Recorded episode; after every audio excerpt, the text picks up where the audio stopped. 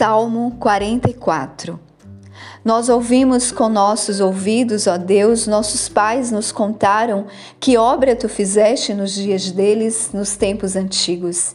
Como tu expulsaste os pagãos com tua mão e os plantaste, como tu afligiste os povos e os expulsaste, pois eles não conseguiram a posse da terra por sua própria espada, nem seu próprio braço os salvou, mas a tua mão direita, o teu braço e a luz de teu semblante, porque tu os favoreceste.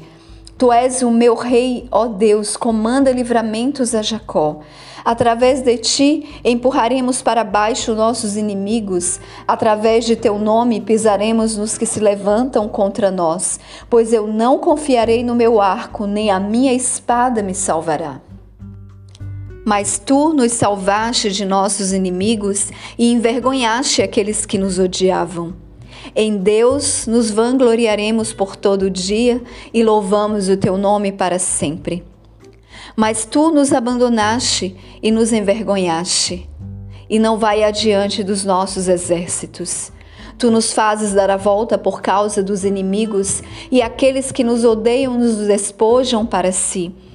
Tu nos deste como ovelhas separadas para alimento e nos espalhaste entre os pagãos.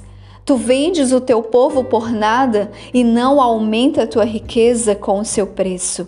Tu fazes de nós vergonha para os nossos vizinhos, desprezo e escárnio para aqueles que estão ao nosso redor.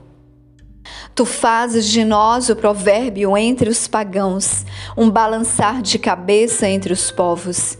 Minha confusão está continuamente diante de mim, e a vergonha da minha face me encobriu.